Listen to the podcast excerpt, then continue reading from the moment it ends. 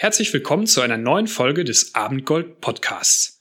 Folgen mit Klang, Hoffnung und Liturgie. Mein Name ist Dennis Vierhoff und ich bin Pastor aus der Gemeindegründung Gold Ost aus Hamburg. Ich freue mich, dass ihr wieder eingeschaltet habt, ob nun aus Hamburg oder einer anderen Stadt. Und ich begrüße auch alle, die zum ersten Mal dabei sind. Unsere heutige Episode heißt Umarmen und Loslassen. Es gibt wieder Lieder von Anja Mohr und zum Schluss eine kleine Liturgie zum Mitmachen. Das Besondere ist, dass wir heute zwei Gäste haben, Schabnam und Wolfgang Arzt. Sie erzählen aus ihrem Buch Umarmen und Loslassen die Geschichte von ihrer Tochter Jael. Außerdem gibt es eine kleine Lesung. Wir starten einmal gleich rein ins Interview. In unserer heutigen Podcast-Folge Umarmen und Loslassen haben wir Schabnam und Wolfgang Arzt zu Gast. Sie wohnen in Solingen und ich freue mich, dass ihr da seid. Herzlich willkommen. Hallo. Hallo. Hallo Hamburg. Hallo Soling. Äh, hier in Hamburg scheint die Sonne. Wir haben äh, bestes Wetter, keine Wolke am Himmel. Wie ist es bei euch? Bei uns auch, ja. ja. Also ein bisschen bewölkt, aber Sonnenschein und ein herrlicher Frühlingstag. Schön. Ähm, habt ihr Pläne für heute oder lasst ihr den Tag einfach auf euch zukommen? Ja, mit Plänen ist ja in diesen Zeiten so ein bisschen äh, schwierig, aber da kommen wir ja gleich noch zu. ja, wir werden auf jeden Fall eine Runde laufen. Ja. Denn wir genießen gerade den Frühling total. Also äh, die Bäume sind bei uns in den letzten Wochen explodiert. Seit gestern blüht auch der Apfelbaum. Also ich liebe den Apfelbaum, also die Blüte. Und ähm, ich genieße es, wie unsere Spaziergänge. Es ist richtig schön. Schabnam rennt und ich laufe. Toll, ja. Also John. Also ja, oh, ja genau. Aber also, wenn wir zusammen gehen, dann gehen wir. Ja, dann genau, dann gehen wir moderat. Passt sich an meine Geschwindigkeit an. Toll, ja. Sport ist eine gute Möglichkeit in diesen Tagen. Ja. Ähm, Schabnam und Wolfgang, ihr wolltet ja eigentlich vor gut zwei Wochen, glaube ich, nach Hamburg kommen und aus eurem Buch Umarmen und Loslassen vorlesen. Wir hatten da eine Lesung im Café Brooks geplant und die mussten wir aufgrund der Krise wie alles andere auch absagen. Und ähm, deswegen freuen wir uns umso mehr, dass ihr jetzt hier bei uns seid im Podcast, ähm, dass wir das hier mal versuchen online zu machen, Interview und Lesung und ihr ein bisschen ähm, von eurem Buch, aus eurer Geschichte erzählt. Und ähm, genau, springen wir einfach auch mal rein. Ähm, 2017 habt ihr ein Buch veröffentlicht, das heißt Umarmen und Loslassen. Und da erzählt ihr die Geschichte von eurer Tochter Jael. Und Nehmt uns doch mal ein bisschen mit rein. Worum geht es in dem Buch? Ähm ja, Umarmen und Loslassen ist äh, eine Liebesgeschichte. Es ist unsere Liebesgeschichte mit unserer Tochter Jael. Ähm, das ist eigentlich ganz schön, ähm, wenn wir anderen Leuten von unserer Tochter erzählen und dass sie mit 13 Jahren verstorben ist, dann denken eigentlich alle im ersten Augenblick, oh, wie schlimm. Aber wenn sie ein bisschen mehr von der Geschichte hören, dann merken sie, nein, es ist nicht schlimm, sondern das ist tatsächlich, also es ist kein Schicksalsschlag, keine Schicksalsgeschichte, sondern eine Liebesgeschichte. Ja, die Liebesgeschichte bzw. das Umarmen und Loslassen fing bei uns schon in der Schwangerschaft an. Ähm, natürlich waren wir froh und dankbar, äh, als der Test endlich positiv war und wir bald äh, unser lang ersehntes Kind äh, in Armen halten durften. Ähm, im achten Schwangerschaftsmonat allerdings ähm, stellte meine Frauenärztin zu viel Fruchtwasser fest und ähm, das ist dann meistens ein Indikator dafür, dass etwas mit dem Baby nicht stimmt. Und ab da fingen dann eben viele Untersuchungen an und ähm, es stand auch im Raum, dass äh, unsere Tochter, falls sie auf die Welt kommen sollte, also falls sie überhaupt die Geburt überleben sollte, die ersten Lebensmonate nicht überleben wird, weil sie nicht selbstständig atmen könnte, nicht schlucken kann und so weiter und so fort. Und für uns brach natürlich ähm, eine Welt zusammen, weil ähm, wir hatten es hier bis zum achten Schwangerschaftsmonat geschafft. Und zum Verständnis vielleicht, ähm, ich hatte vor Jahr zwei Fehlgeburten, sodass es für mich oder für uns schon ein Meilenstein war, die Schwangerschaft bis zu diesem Zeitpunkt geschafft zu haben und unsere Tochter bald wirklich kennenlernen zu dürfen und als es dann eben feststand, nein, sie wird wahrscheinlich die Geburt gar nicht überleben, das war für uns schon ja die erste Krise ähm, und ähm, ja, das hat uns wirklich den Boden unter den Füßen gezogen. Genau, und ähm, die ganzen Träume, die man eben so hat, dann, äh, wenn man Eltern wird, die zerplatzen dann in diesem Moment. Wir hatten da natürlich noch irgendwie Hoffnung, äh, bis zur Geburt, dass sich da vielleicht noch was, dass da vielleicht was falsch gesehen wurde äh, von den Ärzten oder so. Äh, das ist ja auch dann, man klammert sich eben dann ähm, an alle Möglichkeiten. Aber als dann eine Woche nach der Geburt ähm, wir auf der Intensivstation dann das Blutergebnis, äh, das Ergebnis der Blutuntersuchung bekommen haben, da war dann klar, das ist das Edwards-Syndrom, freie Trisomie 18, die schwerste Form. Ähm, Trisomie 18 vielleicht sage ich mal noch, äh, erkläre ich mal noch was dazu. Ja, gerne. Ähm, bedeutet, dass das 18. Chromosom dreifach vorhanden ist. Sehr prominent ist ja Trisomie 21, das Down-Syndrom, wobei man sagen muss, dass die Erwartungen, Lebenserwartungen beim Down-Syndrom äh, eigentlich gar kein Problem mehr ist. Seitdem die Kinder nach der Geburt normal medizinisch versorgt werden, können die 50, 60 Jahre alt werden ähm, und durch gute Förderung auch ganz äh, toll an allem teilnehmen und ähm, haben eine super Prognose. Bei Trisomie 18 gibt es eigentlich keine Prognose oder die Prognose heißt wenige Stunden, Tage, Wochen, maximal Monate an Lebenserwartung. Und das ist dann eben über uns hereingebrochen. Äh, nachdem wir Jael im Arm hatten, kam dann die Diagnose und hieß, bedeutete, das Mädchen, das wir jetzt da im Arm haben, das muss, müssen wir schon ja, sofort wieder loslassen. Genau, das ist ja auch der Titel, umarmen und loslassen. Ähm, wie ging es dann weiter, als dann diese äh, Diagnose gestellt worden war? Ähm, was ist dann passiert? Ja, wir haben dann gedacht, äh, wenn es tatsächlich so ist, jetzt haben wir es ja auch noch schriftlich, schwarz auf weiß, dass sie nicht lange leben wird, ähm, dann ähm, und es ist auch keine Therapie möglich, dann können wir, also brauchen wir nicht mehr im Krankenhaus zu bleiben mit ihr, dann soll sie unser Zuhause kennenlernen, unsere Gemeinde, die Menschen, die, die in den letzten Wochen mit uns ähm, durch die tiefsten Tiefen gegangen sind und für uns gebetet haben.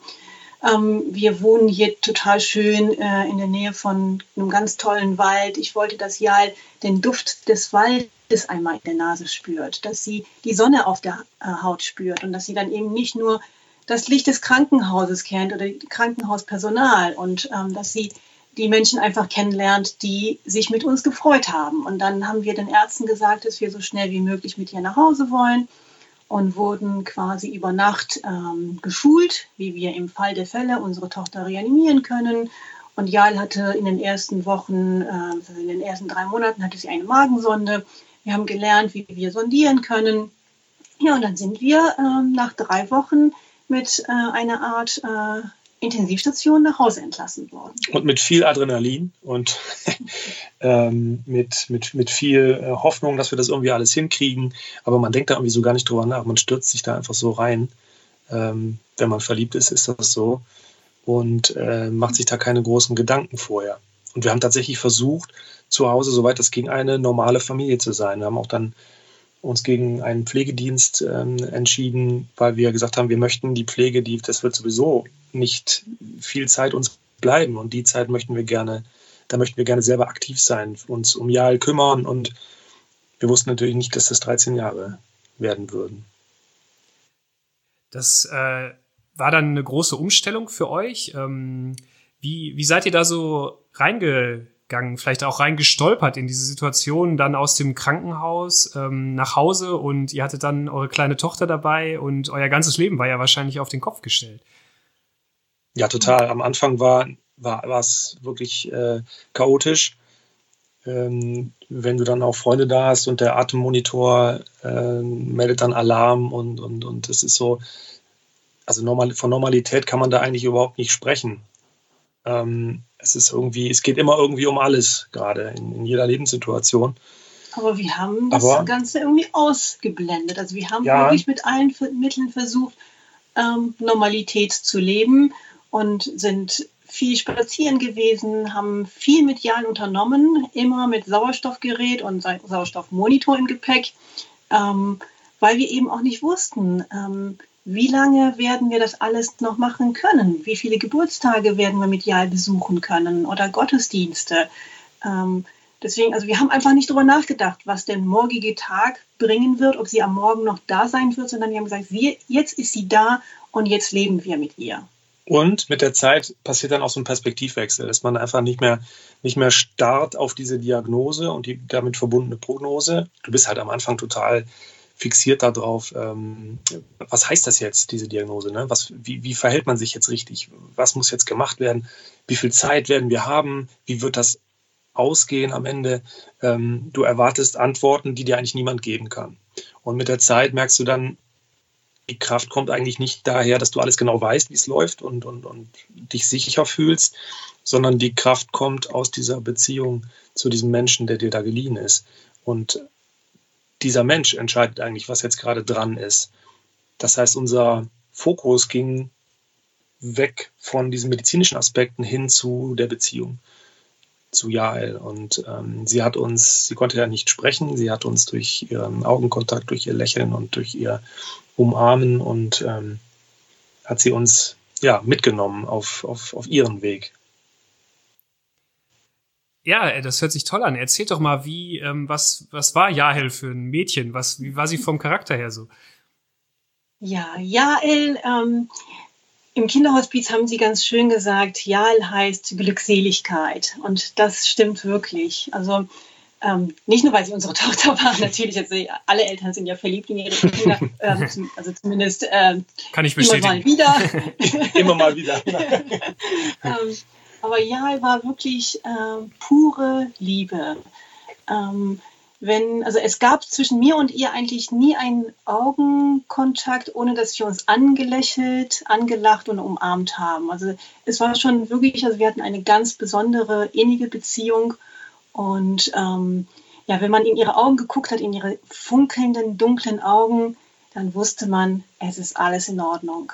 Und wenn es gerade nicht in Ordnung ist, dann wird es in Ordnung kommen. Mach dir keine Sorgen. Kennst du Kalamata-Oliven in Hamburg? Nee, kenne ich nicht. Das sind die griechischen Oliven, diese ganz schwarzen. Ja. Das sind die leckersten übrigens. ähm, und äh, ich sage immer, sie hat Kalamata-Olivenaugen gehabt. Da kann man so richtig tief reingucken und fällt da so rein. Ja, und ihr Lächeln, wirklich. Also wenn sie gelächelt hat, dann musste man einfach zurücklächeln. Also du hattest keine andere Wahl.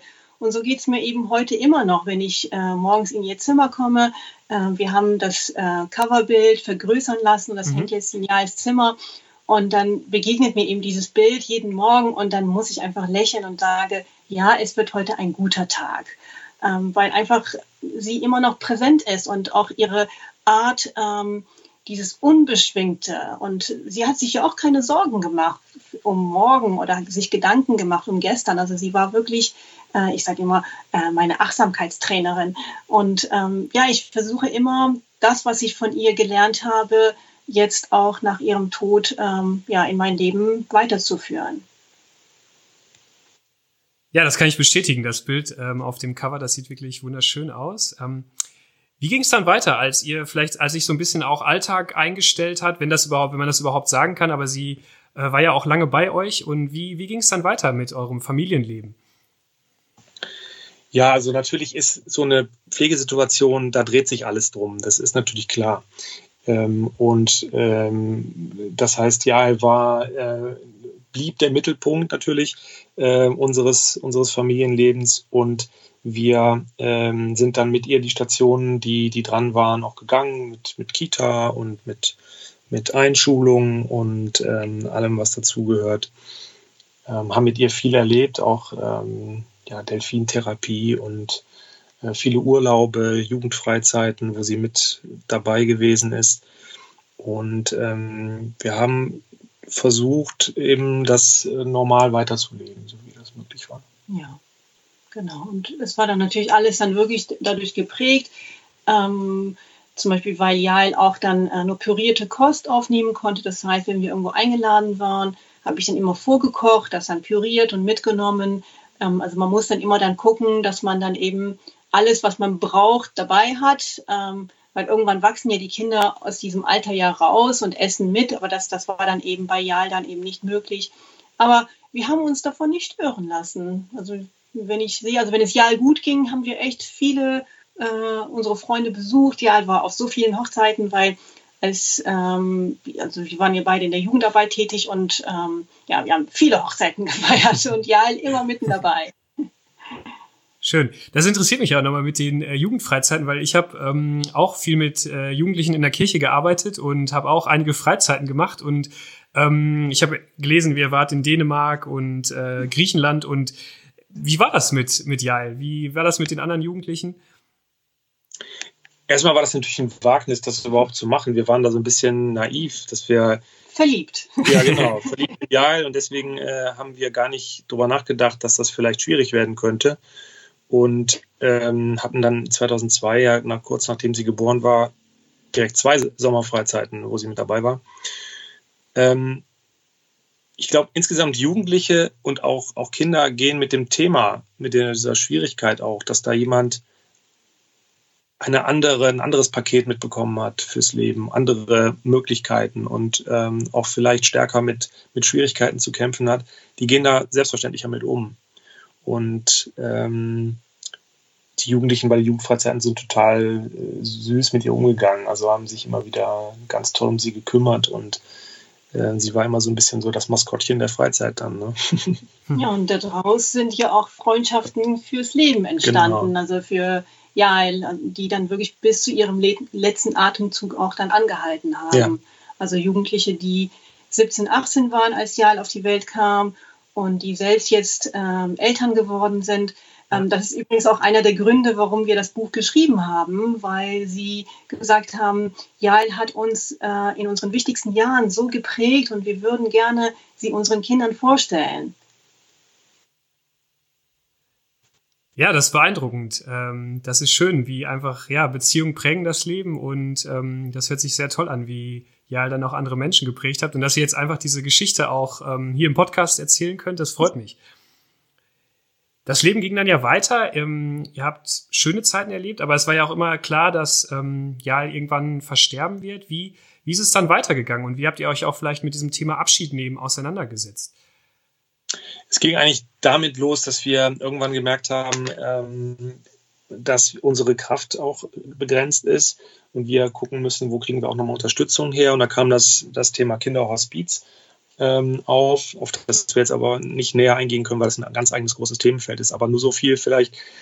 Wir hatten tatsächlich auch am Anfang gedacht, ähm, Kinderhospiz ist ein Ort, wo Kinder sterben.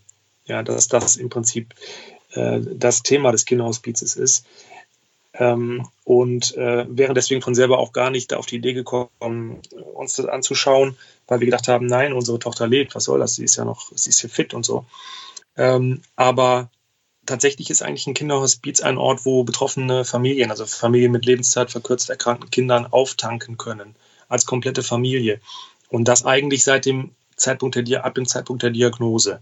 Und wir haben dann nach ein paar Jahren gemerkt, ähm, haben dann uns das angeschaut und gemerkt, ja, hier, hier werden wir verstanden als Familie, weil du natürlich ähm, nochmal ganz andere Bedürfnisse hast als, als Familie mit gesunden Kindern.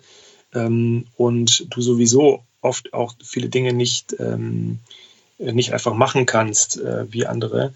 Ähm, da haben wir Unterstützung erfahren ähm, in, in, in der Kinderhospizarbeit. Da gibt es eben Häuser, das ist so, wie kann man sich so vorstellen, wie Kurhotels für die betroffenen Familien, wo die Kinder äh, versorgt werden und ähm, die Eltern eben auch mit aufgenommen werden. Ja, und da war sie dann ähm, so einmal eine Woche oder manchmal auch zwei Wochen und wir waren dann manchmal mit ihr gemeinsam dort äh, oder haben dann sie dort gelassen und haben dann selber in der Zeit dann Kraft aufgetankt. Ähm, genau, so war das. Ja, und da kam dann natürlich auch, ähm, weil natürlich Sterben auch ein Thema ist ähm, in, im, äh, im Kinderhospiz. Ähm, wobei Hospiz erstmal nur Herberge eigentlich bedeutet, ne, für Menschen, die äh, auf einer Reise sind und eine Rast brauchen.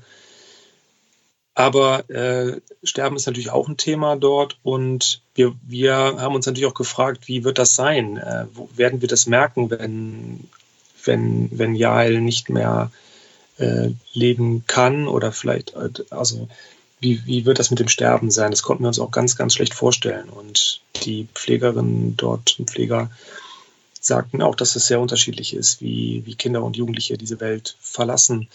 Ähm, dass man das nicht gar nicht pauschal so sagen kann. Und wir haben uns natürlich auch gefragt, werden wir das ähm, miterleben oder wird, also wird ja das wollen, dass wir dabei sind, wenn, wenn sie stirbt oder wird sie vielleicht sich in der Nacht, so wie das oft auch passiert, klammheimlich aus dem Staub machen, während wir selber auch schlafen oder Oder wird sie im Kinderhospiz vielleicht versterben, wenn wir gerade nicht dabei sind? Aber wir wussten irgendwie auch, ähm, sie hat ja auch, das haben wir noch gar nicht gesagt, auch einen ziemlichen Dickkopf. Und äh, sie würde das schon so machen, wie sie das eigentlich auch will. Und das war auch tatsächlich so. Und wir sind natürlich sehr dankbar, dass wir ähm, miteinander diesen Abschied auch ja, erleben konnten und dass wir ähm, fünf Tage des Abschieds hier zu Hause mit ihr hatten und Freunde und Familie noch da sein konnten und sich verabschieden konnten von ihr. Und ähm, ja, diese Zeit ist natürlich auch der absolute Schlüssel für, für, für diese Dankbarkeit, die wir jetzt empfinden und für diesen positiven Blick auf die 13 Jahre, weil es einfach nochmal alles abgerundet hat, ähm, dass wir nicht mehr, also nicht bitter sein müssten, weil wir, ja, weil wir so eine tolle Zeit hatten und ganz bewusst eben auch uns verabschieden konnten und natürlich auch die Hoffnung haben, dass wir uns wiedersehen. Diese Zeit des Abschiedsnehmens und auch als äh, Jael dann äh, verstorben ist, da hattet ihr ja auch Menschen, die euch äh, getragen haben, die euch ähm, durch diese Zeit begleitet haben. Und gleich wollt ihr ja auch noch ein Stück aus eurem Buch lesen. Und vielleicht können wir zum Schluss des ersten Teiles da noch mal kurz drauf eingehen und dann, dann lest ihr auch diesen Teil. Ja, ähm, also wir sind sehr, sehr dankbar, dass ähm, wir eine tolle Gemeinde haben. Das war auch schon, als Jael auf die Welt kam, in der ersten Zeit, ähm, als wir dann nach Hause kamen, wir hatten eigentlich fast jeden Tag warmes Essen, weil jemand für uns gekocht hat und ähm, auch wirklich so ganz praktische Dinge übernommen äh, hat. Ähm, einkaufen, jemand hat meine Wäsche abgeholt zum Bügeln. Und da merkten wir auch, ähm, was die Aufgabe der Gemeinde eigentlich ist, nämlich in solchen, also nicht nur eben, wenn es einem gut geht und man sich im Gottesdienst begegnet, dass man füreinander da ist, sondern ähm, dass man merkt, ähm, in Krisenzeiten, da ist jemand nicht mehr da und warum ist die Person nicht mehr da und dass man sich dann eben um die Person kümmert. Und so ging es uns eben in den 13 Jahren, dass wir ähm, die Gebetsunterstützung der Gemeinde auch immer wieder erfahren haben und dass wir getragen werden, auch wenn wir selber die Kraft nicht mehr hatten, ähm, ja, zu beten, dass wir wussten, da sind Menschen, die ähm, ja, für uns einstehen. Und ähm, so war es dann eben auch in den letzten Tagen von Jael, ähm, dass Jaels Patentante mit Mann, äh, unsere Freundin und Pastorin hier war und eben auch unsere Freunde und Familie und wir wirklich diese fünf Tage ganz bewusst miteinander erlebt haben. Und dafür sind wir wirklich sehr, sehr dankbar. Ja, vielen Dank. Ähm, dann können wir auch jetzt zur Lesung kommen, würde ich vorschlagen. Ja. Mhm.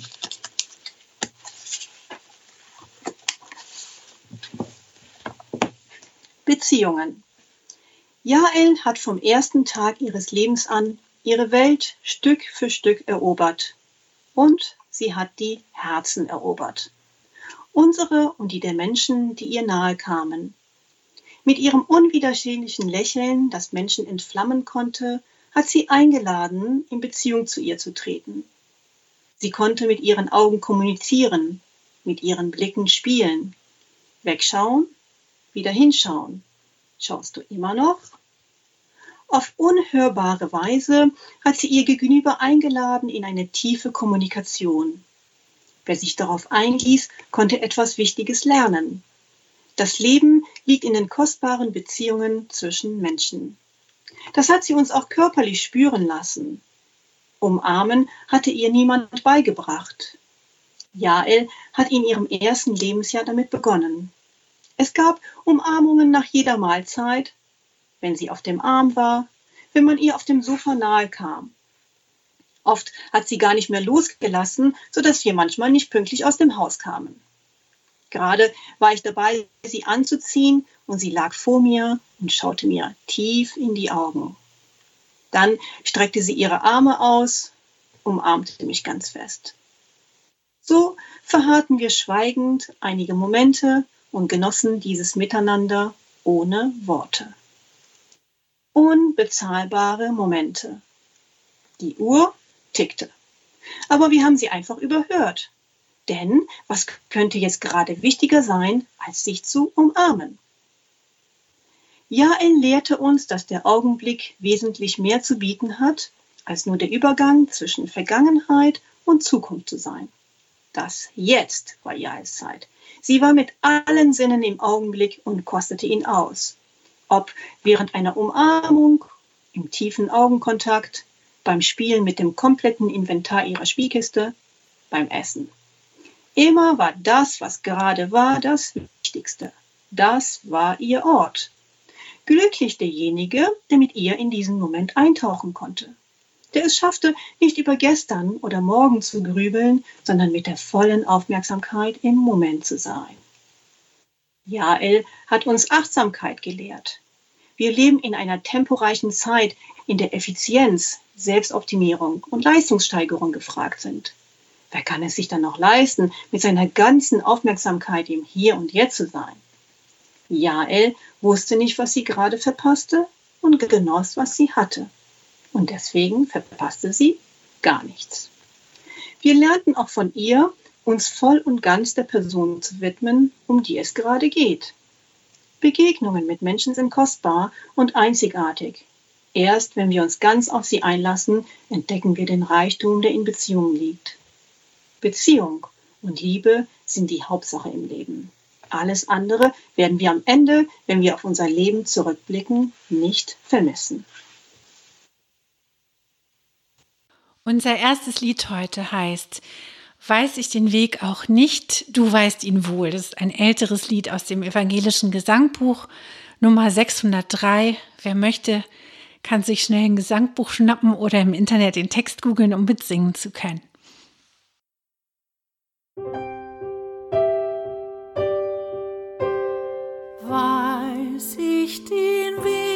nicht, du weißt ihn wohl.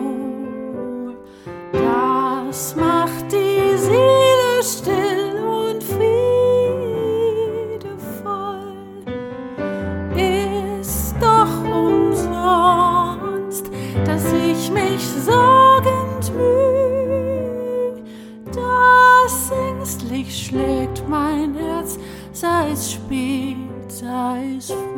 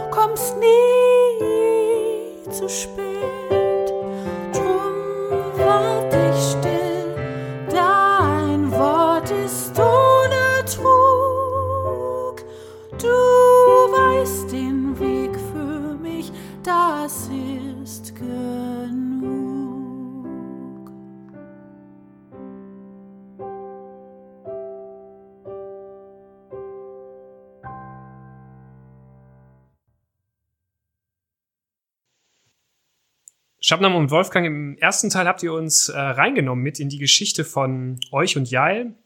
Diese wirklich, muss ich sagen, beeindruckende Geschichte. Ich finde es sehr berührend, was ihr erzählt habt, was ihr auch geschrieben habt.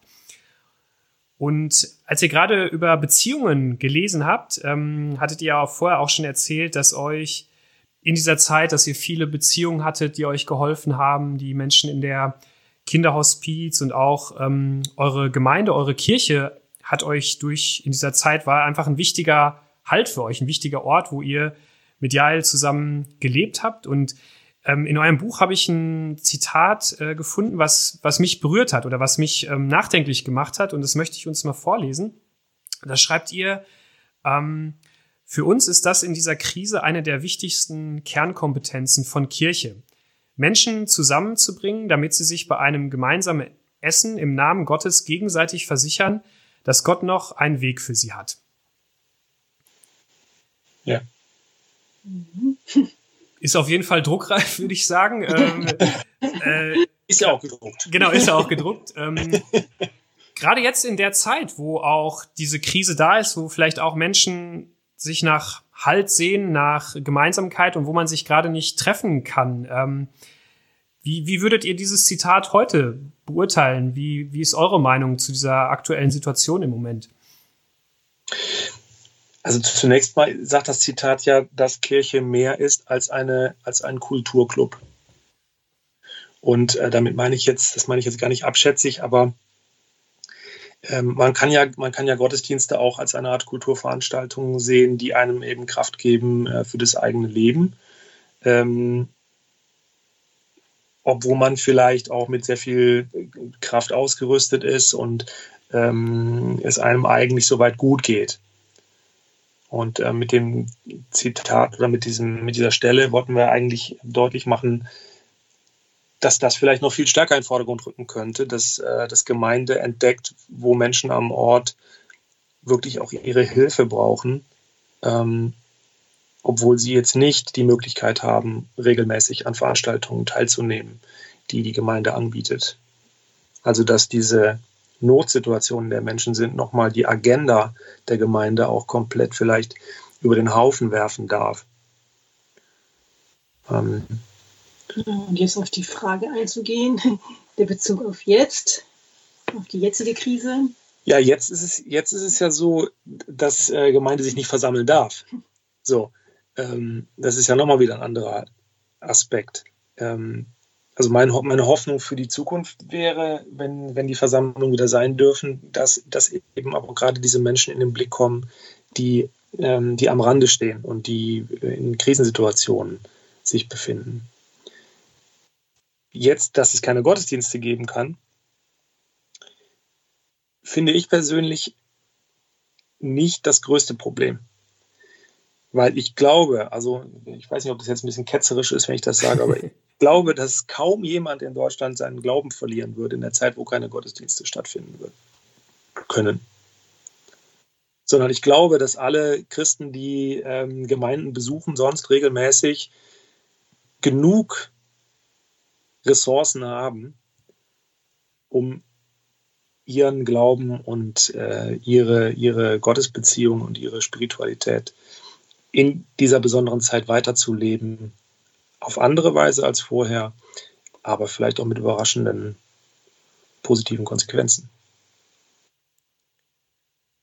Das ist mal ein Statement, würde ich sagen. Ähm, ist das endlich oder ist es zu. Nö, nö, es ist gut. Das, äh, wir sind ja hier ähm, auch, genau, dass wir auch da unsere Meinung sagen. Also sonst, sonst müsstest du nochmal rückfragen, wie ich das genau meine, aber vielleicht nochmal noch mal, äh, ein bisschen äh, mehr aufgeschlüsselt. Ähm, ich meine, wir, alle, die jetzt keine Gottesdienste machen können, haben ja schon jahrelang oft auch Gottesdienste besucht und haben viel gehört auch schon über den Glauben und haben ja, haben ja viel Ressourcen jetzt, mit denen sie auch dann wuchern können und mit denen sie was machen können. Das heißt, vieles von dem, was wir gehört haben, klingt jetzt auch nach in einer Zeit, wo man nichts Neues hört. Ja, und ähm, es geht uns ja trotzdem gut. Also auch wenn wir nicht äh, räumlich den Gottesdienst besuchen können, können wir ja von hier zu Hause ja digital einen Gottesdienst besuchen. Das heißt also, wir, also äh, wenn man bedenkt, dass es Menschen gibt in vielen Ländern, die noch nicht mal das dürfen. Ne? Also das heißt, also, man sollte seinen Glauben nicht daran festhalten, dass ich jetzt einen Ort für den Gottesdienst nicht besuchen kann, sondern äh, ich kann ja trotzdem meinen Glauben ganz frei weiterleben. Genau. Ihr beschreibt ja in eurem Buch auch, ähm, wie euch auch ähm, das Leben, auch die Situation mit Jal herausgefordert hat, auch euren Glauben herausgefordert habt. Und ich finde, ihr schreibt das sehr offen und ehrlich. Und ähm, ich habe in den letzten Jahren einige Menschen kennengelernt, die das gerade auch so an Kirche oder Glaubensgemeinschaften kritisieren, dass da oft so das gar nicht zur Sprache kommen kann, so das Scheitern oder auch die Herausforderungen im Leben. Und ähm, ja, wie, wie hat euch da in diesen auch herausfordernden Zeiten der Glaube, euer Glaube Kraft gegeben? Ähm, also wir würden eigentlich sagen, Glaube ist, ist Kraftquelle und Ärgernis zugleich in solchen Krisenzeiten. Weil manches von dem, was man, was man glaubt, ähm, wird in der Zeit so durchgeschüttelt, dass man einfach gar nicht mehr weiß, worauf man da vertrauen kann. Also ähm, so ist das in Krisensituationen. Das ganze Weltbild wird auf den Kopf gestellt und gleichzeitig hat uns dieses, dieses, ähm, dieses Vertrauen darauf, dass da jemand ist, der uns hält, auch wenn es wirklich hart auf hart kommt, äh, ähm, Kraft gegeben und festgehalten.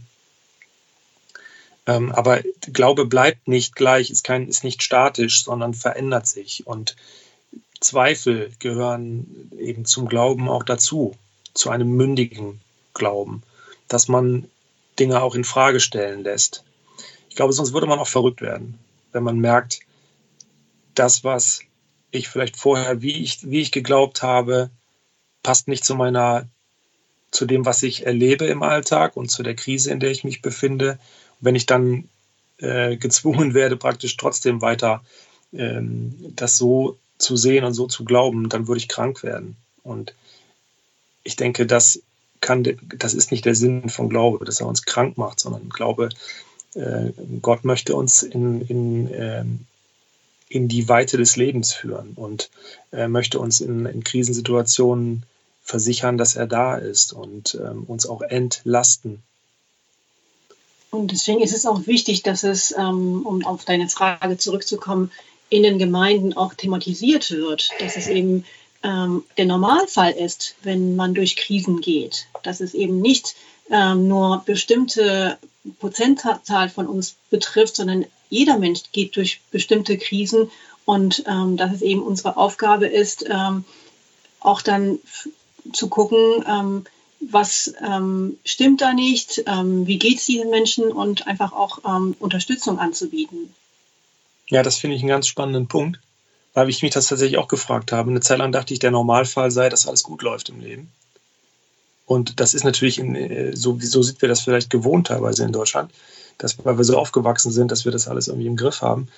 Aber vielleicht ist der Normalfall eher, dass Krisen kommen und dass wir, ähm, dass wir lernen zu glauben und darüber diese Liebe nicht zu verlieren in diesen Krisenzeiten. Ne? Das Leben mit seinen ganzen Höhen und Tiefen anzunehmen und trotzdem den, die, die Liebe nicht zu verlieren. Da, da finde ich, da ich auch in der Bibel einige Anhaltspunkte dazu, dass das ähm, eigentlich das Oberziel ist. Wir kennen natürlich auch viele, also wir, wir haben auch mit Leuten gesprochen, die ihren Glauben verloren haben in, in dieser Krisenzeit. Eltern, die ähm, ihr Kind verloren haben und, und seitdem auch sagen, ähm, sie, können, sie können nicht mehr glauben. Und das, das können wir natürlich auch sehr gut nachvollziehen. Ähm, das, das, das, kann passieren. Für uns war es, war es stimmiger, bei allen Schwierigkeiten dieses Dennoch des Glaubens ähm, zu halten und zu sagen, ja, wir können vielleicht gerade nichts mehr, nicht mehr glauben, aber wir werden gehalten und, und vielleicht ist das das, was Glauben eigentlich ausmacht. Ich saß gestern mit meiner Frau auf dem Sofa und wir haben uns so unterhalten und ähm, da hat sie mir erzählt, dass sie gerade schon auch beschäftigt, dass viele Menschen in ihrem Umfeld auch so vor Herausforderungen stehen, sei es jetzt beruflich, sei es mhm. familiär durch diese aktuelle Krise. Und ähm, ich fand so dieses Thema, wo kriegt man Kraft her, was gibt einem Halt so im Leben, äh, wo kann man auftanken, das war ja auch schon in den letzten Jahren ein viel ähm, ein großes Thema, würde ich sagen. Ähm, wie geht's euch damit? Ähm, hat euch aus dieser Zeit mit Jahl, habt ihr, könnt ihr da jetzt auch was mitnehmen? Ähm, was, was gibt euch Kraft? Was sind Kraftquellen für euch? Also das ist ein äh, Teil, über den wir auch im, im, Buch viel geschrieben haben, weil es ja um diese Lernerfahrungen geht, die wir da gemacht haben. Und wir, äh, die wir fangen, ich weiß, wir fangen dieses Kapitel äh, an ähm, mit, dem, mit dem Stichwort die Realität umarmen. Und ich glaube, das ist ganz interessant, weil wenn du durch so eine Krise gehst, dann kannst du natürlich äh, deine Zeit damit verbringen, dagegen irgendwie anzukämpfen. Und in der Corona-Krise haben wir das, glaube ich, auch so ähm, gesehen, dass, dass Menschen sich äh, erstmal abarbeiten an, an, diesem, an dieser Situation und das eigentlich nicht so richtig wahrhaben wollen ähm, in der ersten Phase. Und das kennen wir natürlich auch aus unserer Zeit mit Jael, äh, mit dieser Diagnose erstmal und der schlechten Prognose. Und ich glaube, das ist eine der, erstmal einer der wichtigsten Punkte ist zu sagen, wir rennen jetzt nicht mehr mit dem Kopf gegen die Wand und, und, und um so zu tun, als ob das nicht wahr ist oder wir wollen das leugnen oder irgendwie verdrängen, sondern wir akzeptieren das und sagen, ja, es ist jetzt so. Das ist jetzt echt eine schwierige Situation, auch ähm, mit dieser Pandemie. Es ist für manche auch existenzbedrohlich, bedrohend und ähm, es ist für eine, eine, eine schwere Probe für viele Beziehungen auch im Moment. Und alleine erstmal zu sagen, ja, so ist es, das kann einem schon erste Kraft geben. Also das heißt für mich nicht zu resignieren, sondern den Rücken gerade zu machen und zu sagen, ja, ich, ich sage, ich nehme das an, dass jetzt wirklich gerade eine ganz schwierige Phase ist. Ich weiß auch nicht, wie lange die geht. Aber ich weiß auch, das ist nicht alles, was mein Leben ausmacht. Ich lasse mich nicht davon definieren. Das ist ein Teil meiner Geschichte und wird ein Teil meiner Biografie werden. Aber ich bin mehr als das. Und das ist eben für mich der Unterschied dass man es, dass man es annimmt und sagt, ja, die Wirklichkeit ist jetzt gerade so. Und eine Krise anzunehmen, das nimmt der, nimmt der Krise schon die erste, äh, die erste Schärfe auch, sich dem zu stellen. Ja, und ähm, für mich ist es immer wieder wichtig, ähm, mich zu fragen, was tut mir gut, was tut meiner Seele gut. Und ähm, tatsächlich in Abgrenzung zu, der, ähm, zu den stressigen Alltagsanforderungen ähm, auch ähm, meine Seele aktiv zu stärken und zu gucken, was brauche ich jetzt. Und also ich habe es im Buch auch genannt, ähm, als so die Reset-Taste mal zu drücken. Ähm, das kann dann eben sein, das kann was Schöpferisches sein, so wie ich gerade zum Beispiel eine Torte gemacht habe. ähm, das kann aber auch sein, dass ich einfach nur da bin und meine Gedanken schweifen lasse. Aber auch dann ist es wichtig, dass ich, wenn ich meine Gedanken schweifen lasse, dass das, weil die negativen Gedanken, die nehmen mir gern, ganz gerne Oberhand, dass ich das schnell merke und ein Stoppzeichen setze, dass sie eben ähm, nicht, dass ich mich nicht in so einer Spirale verliere, sondern dass ich die negativen Gedanken, wenn ich sie entdecke, dann verbanne aus meinem Kopf. Ähm, ja, und das, also mir hilft es zum Beispiel in der Natur. Ähm, wenn ich in der Natur bin, kann ich wirklich dann die Gedanken schweifen lassen und einfach gerade jetzt im Frühling Gottes Schöpfung zu sehen, da bin ich einfach nur dankbar. Natürlich, wenn jemand gerade seine Existenz ähm, bedroht sieht, dem kann ich nicht sagen, geh in die Natur und sei dankbar für Gottes Schöpfung. Das ist, ich weiß, dass das einfach ja, lächerlich ist. Aber trotzdem, dass man Punkte findet, egal wie schlimm gerade der Alltag ist, wie das Leben ist, dass man dankbar ist, zum Beispiel, dass man gesund ist, dass äh, die Familie gesund ist, dass man versucht, ähm, es zu einem Perspektivwechsel zu bringen. Ja. Dass man sich nicht an dem, was gerade schlecht ist, an dem Negativen festhält, sondern wirklich versucht, den Blick auf das zu richten, was gut ist, wofür man dankbar sein kann.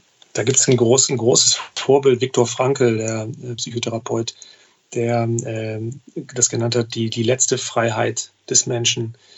Ähm, du kannst eben nicht darüber entscheiden, über alle Lebensumstände. Und das lernen wir gerade wirklich auf eine sehr schmerzhafte Weise, dass unser ganzes Leben durch so einen ganz kleinen Virus völlig über den Haufen geworfen wird. Da können wir nichts dran machen gerade, aber wir haben die Freiheit, wie wir damit umgehen ähm, und ob wir daran ähm, ja, zerbrechen oder ob wir uns davon prägen lassen und äh, da durchgehen. Das finde ich auch ein sehr, sehr spannendes Thema. Da hatten wir ja im Vorfeld auch schon ein bisschen drüber gesprochen. So, ähm, mir, mir sind in den letzten Wochen auch viele so alte Geschichten aus der Bibel gekommen oder Texte, wo auch eben das oft gesagt wird, wie vergänglich unser Leben ist, wie wir im Hier und Jetzt leben, wie das mit Sorgen ist, wie das mit ähm, unerreichten Zielen ist, Rückschlägen und dann einfach da auch dieses, ähm, ja, diese Unkontrollierbarkeit und auch dieses ähm, Leben im Jetzt, es anzunehmen.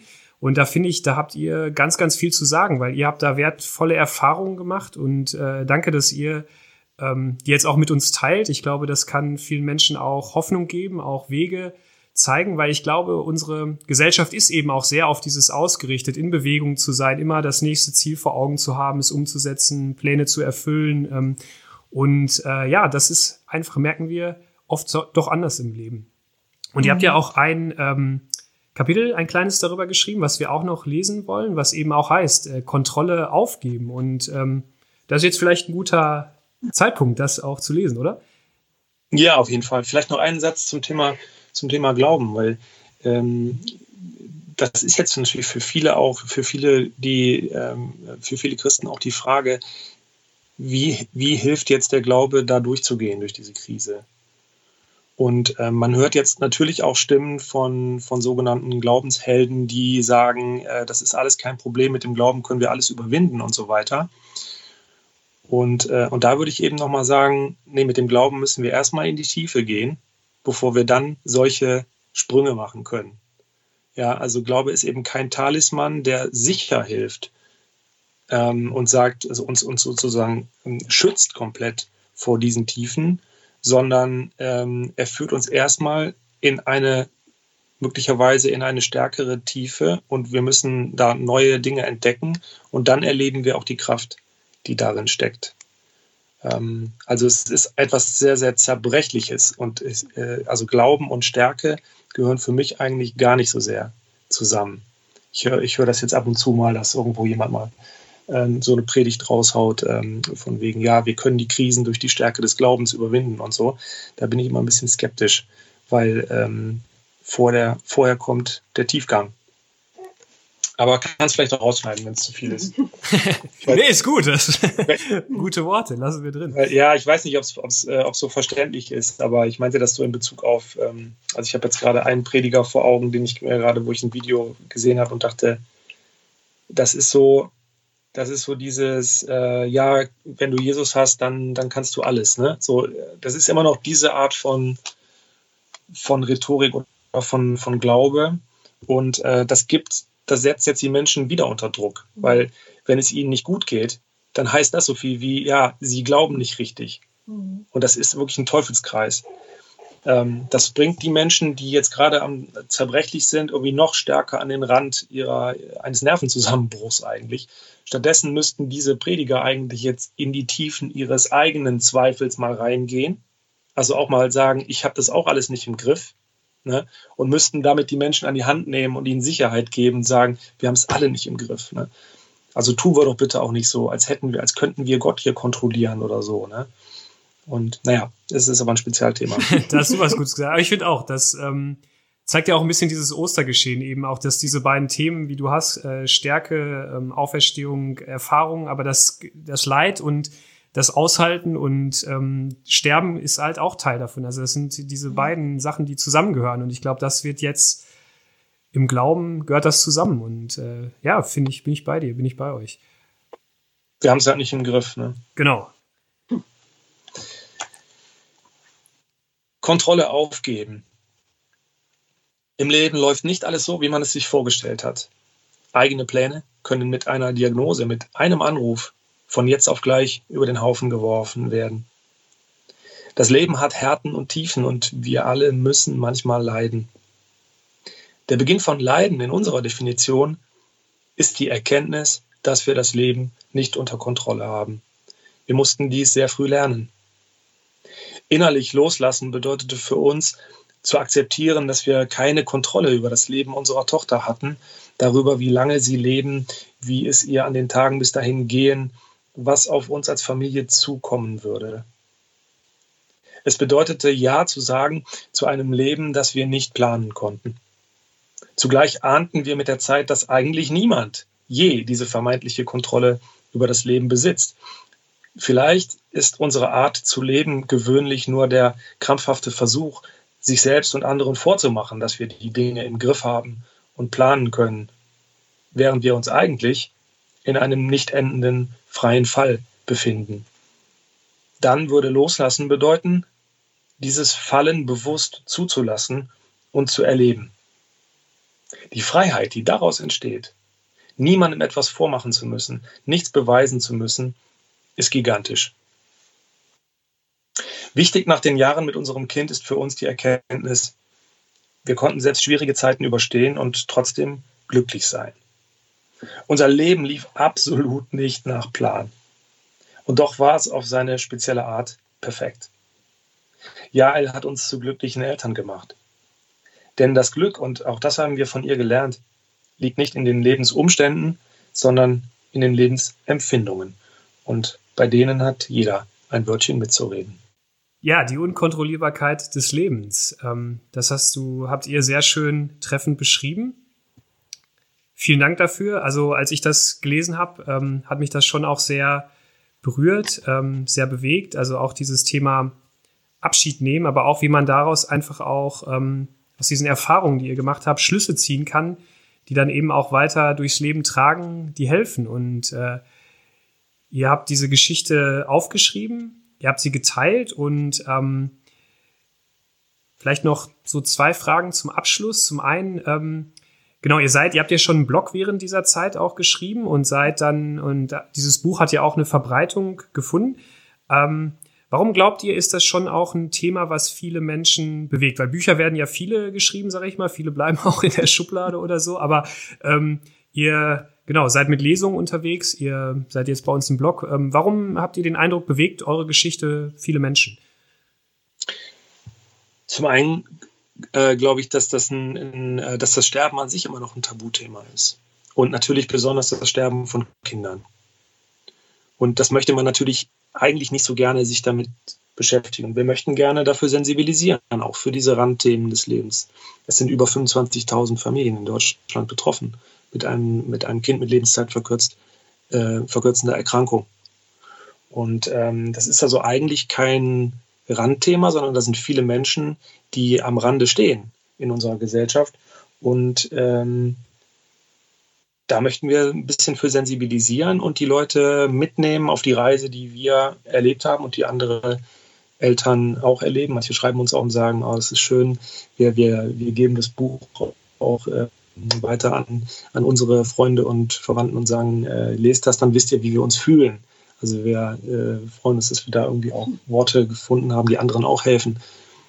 Ähm, und ja, alles so ein bisschen, so ein bisschen mehr in die, in die Tiefe zu führen, äh, mit, in den Tiefgang zu führen, ähm, um ähm, dieses Thema, das uns ja alle betrifft, weiß nicht, ne, sterben, also wird uns alle betreffen irgendwann. Wir denken vielleicht, äh, wir haben eine gewisse Lebenserwartung, aber eigentlich haben wir eine Sterbenserwartung. Wir wissen, dass wir sterben werden. Und das macht was mit uns. Ja, aber in unserem Buch geht es ja nicht in erster Linie um das Sterben, sondern um das Leben feiern. Und das ist das, was genau. wir eben auch äh, als Rückmeldung bekommen, gerade von jungen Menschen. Also äh, in unserer Nachbarstadt in Leichlingen wird das Buch auch im Unterricht durchgelesen, in der Oberstufe. Und ähm, was natürlich für uns eine große Ehre ist und auch Freude, weil Jael da eben mit im Unterricht sitzt. Äh, das ist dann schon ganz schön für uns. Mhm. Und ähm, am Ende äh, des Unterrichtsblocks schreiben die Jugendlichen uns immer ähm, ihre Lernerfahrungen aus dem Buch. Und das ist wirklich, ähm, also wir lesen die nicht auf einmal, ähm, sondern so wirklich wie so Pralinen jeden Abend, äh, ein Kärtchen, ähm, weil es einfach wirklich so bereichernd für uns ist, zu sehen, was ähm, 16-, 17-, 18-Jährige für ihr Leben aus dem Buch nehmen. Nämlich natürlich, dass es wichtig ist, dass sie jetzt ähm, ein gutes Abitur machen, ähm, einen Studienplatz oder Ausbildungsplatz haben und, ähm, und so weiter. Aber dass es nicht das ist, was sie definiert, sondern das, was sie definiert, das sind sie selber, ihre Charaktere, dass sie liebenswert sind, so wie sie sind und äh, dass am Ende eben Beziehungen wichtig sind äh, und nicht äh, mein Notendurchschnitt. Und das ist dann ganz schön ähm, zu sehen, was sie eben für ihr Leben mitnehmen. Das Leben feiern. Das Leben feiern. Zum Schluss habe ich noch ähm, eine Frage, die auch noch zum Ostergeschehen passt, weil Ostern ist ja noch nicht so, so lange her. Ähm, ihr habt in eurem Buch dieses Bild vom Schmetterling äh, benutzt und das hat mich sehr angesprochen, weil ich finde, ähm, ja, das steht ja jetzt auch so für diese Zeit, der Frühling entsteht, ähm, bald fliegen wieder die Schmetterlinge. Ähm, mögt ihr zum Abschluss noch vielleicht ein bisschen dazu erzählen, was, wie euch dieses Bild gekommen ist und was ihr damit verbindet? Ja, das war ja die Raupe Nimmersatt war ja Jahres Lieblingsgeschichte ähm, und äh, die ist auch schon, also das Buch fällt auseinander. Und äh, sie jeden Abend gelesen habe, Sie, können es auch schon auswendig. Ähm, und ähm, genau, das war dann für uns wirklich so ein Bild, ähm, dass Jael jetzt dieser wunderschöne Schmetterling geworden ist und eben Freiheit, Fre die Freiheit auch bekommen hat, die sie durch ihre Erkrankung nicht hatte, dass sie eben bei Gott ist und dass sie all das kann, was ihr durch die Krankheit verwehrt wurde. Genau, das, diese Auferstehungshoffnung, die hat uns, da, da hat, hat dieses Buch interessanterweise irgendwie uns auch nochmal rein, reingeführt. Und, ähm, ja, und das, was auch in den letzten Sekunden, also was sie uns ja. signalisiert hat, was sie sieht, ähm, das war unbeschreiblich. Ähm, das, wir haben auch versucht, das im Buch irgendwie ähm, zu beschreiben, aber es war wirklich, also das, was sie gesehen hat, war, glaube ich, wirklich unglaublich. Und da freue ich mich einfach für sie mhm. jetzt schon, dass sie das erleben darf und freue mich einfach für uns alle, dass wir das irgendwann, wenn wir bei Gott sind, erleben werden.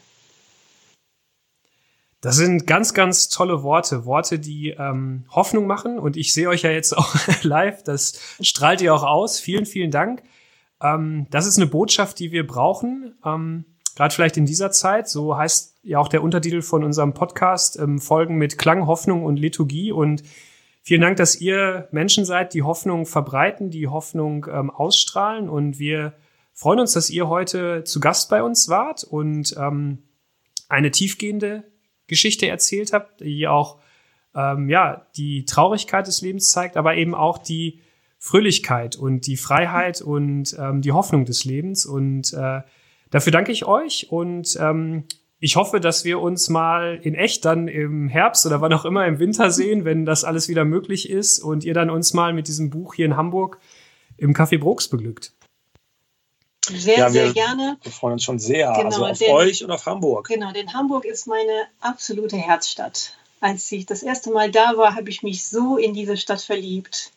Es war, aber, es war super Wetter allerdings, als ja, wir da waren. Also, wirklich, also wenn man am Elbufer sitzt und mit fremden Menschen ins Gespräch kommt, äh, die dann einfach so von ihrem Leben erzählen und erzählen, was man in Hamburg alles sehen müsste, das war wirklich pure Glückseligkeit. Ja, das war wirklich schön.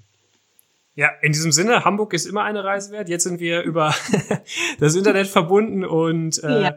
viele Grüße nach Solingen, ähm, ins, nach NRW und äh, ja, vielen Dank, dass ihr dabei wart. Danke. Dankeschön. Liebe Grüße. Bis bald. Bis bald. Ja, vielen Dank für das schöne Interview. Jetzt geht's weiter mit einem Lied, das ich geschrieben habe für diesen Podcast zum Thema Zuversicht. Ihr dürft gerne wieder mit einsteigen, sobald ihr die Melodie und den Text ein bisschen im Ohr habt. Und ich glaube, in dem Lied hat sich sogar ein kleiner Ohrwurm versteckt. Du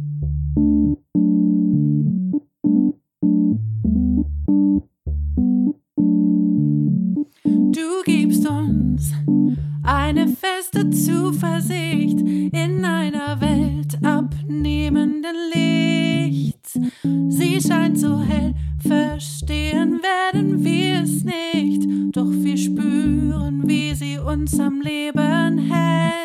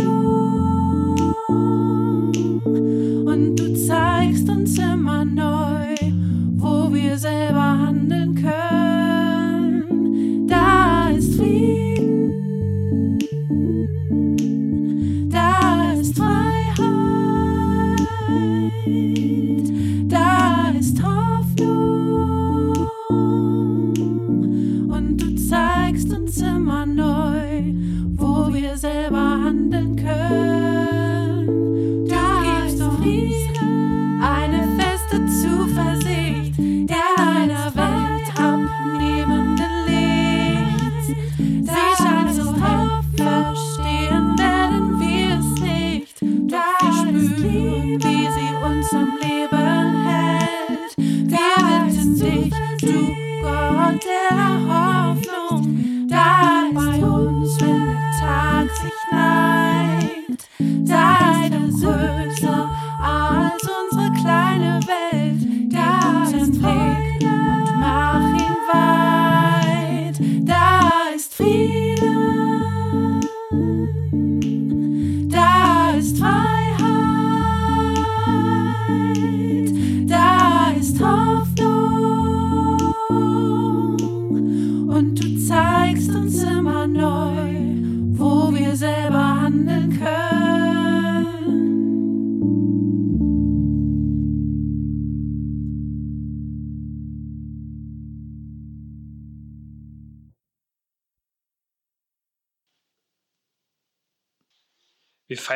eine kleine Liturgie.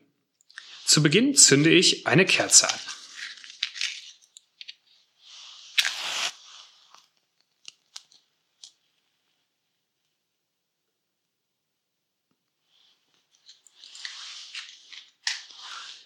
Wir stellen uns hin und kommen einen Moment zur Ruhe.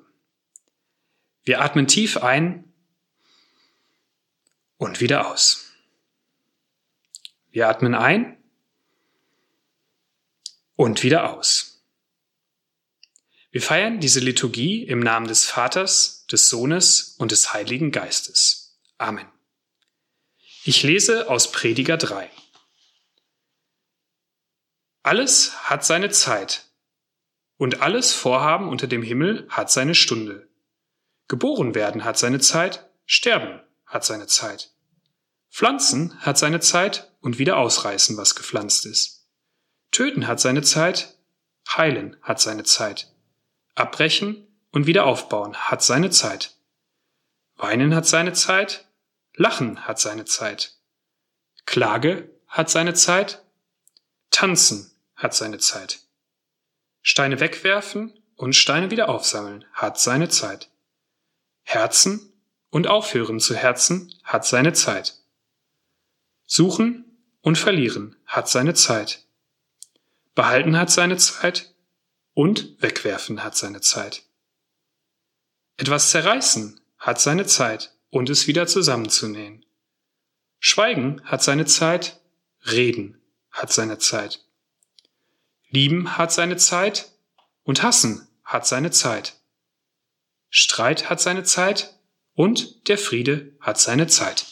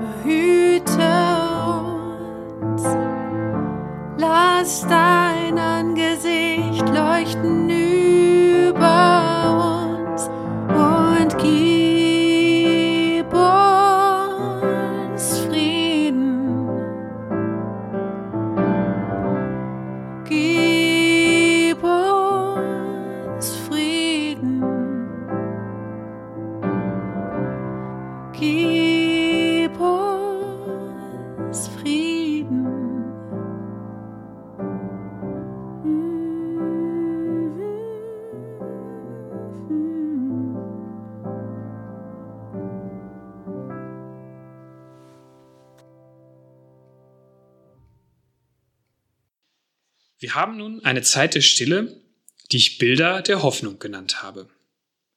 Vor kurzem habe ich in einer Videokonferenz einen alten Freund wieder getroffen, den ich schon lange nicht mehr gesehen hatte. An einer Stelle erklang wieder sein herzliches Lachen. Das hatte ich lange nicht mehr gehört und ich merkte, wie ich es vermisst habe. Es löste in mir Freude und Hoffnung aus. Wir haben jetzt eine kleine Pause, wo du darüber nachdenken kannst, was in dir Hoffnung auslöst. Vielleicht ein Bild, ein Lied, ein Mensch oder eine Erinnerung. Wir halten einen kurzen Moment inne.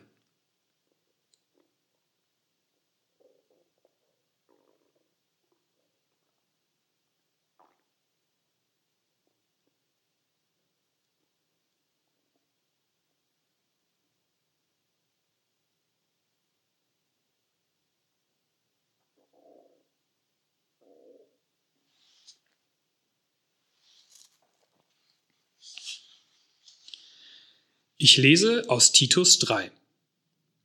Als die Güte und Menschenliebe Gottes, unseres Retters, erschien, hat er uns gerettet. Nicht weil wir Werke vollbracht hätten, die uns gerecht machen können, sondern aufgrund seines Erbarmens. Durch die Taufe und die Erneuerung im Heiligen Geist. Ihn hat er in reichem Maß über uns ausgegossen, durch Jesus Christus, unseren Retter damit wir durch seine Gnade gerecht gemacht werden und das ewige Leben erben, das wir erhoffen.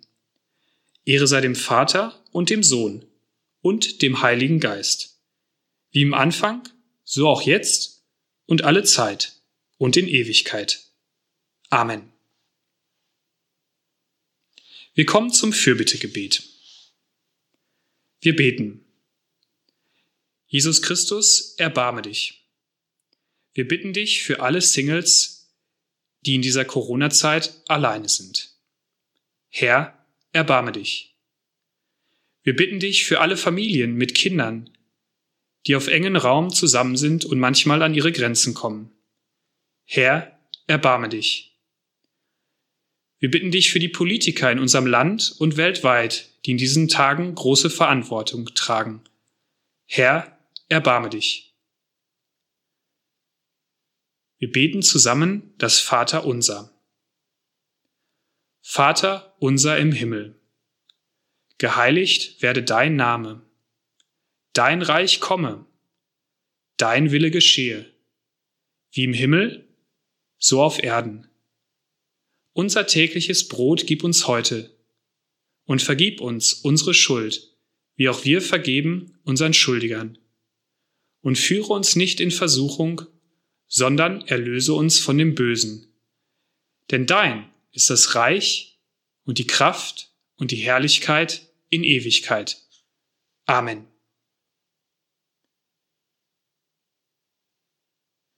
Ich spreche uns den Segen zu. Gott barmherziger Vater, segne uns, befreie uns von allem Bösen, bewahre uns, stärke uns mit deinem Geist, damit wir dir aufrichtig dienen. Amen.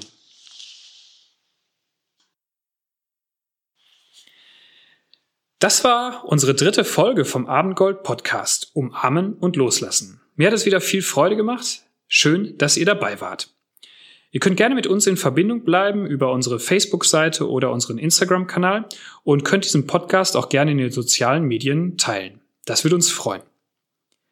Auf unserem Instagram-Kanal haben wir noch etwas Besonderes für euch. Dort verlosen wir fünf Exemplare des Buchs Umarmen und Loslassen. Ihr müsst einfach in den Kommentaren ein Feedback hinterlassen und unter allen Einsendungen verlosen wir die fünf Bücher. Der Instagram-Account von uns heißt gold-ost oder einfach mal Goldost und Instagram googeln oder auf unserer Homepage nachschauen. Ihr werdet es sicher finden.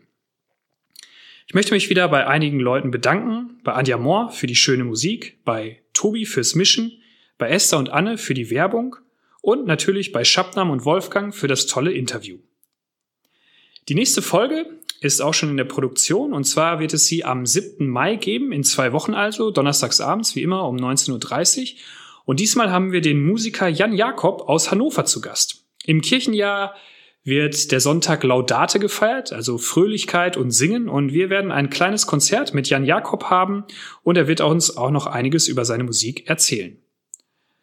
Lasst es euch gut gehen bis dahin und ich sage Tschüss.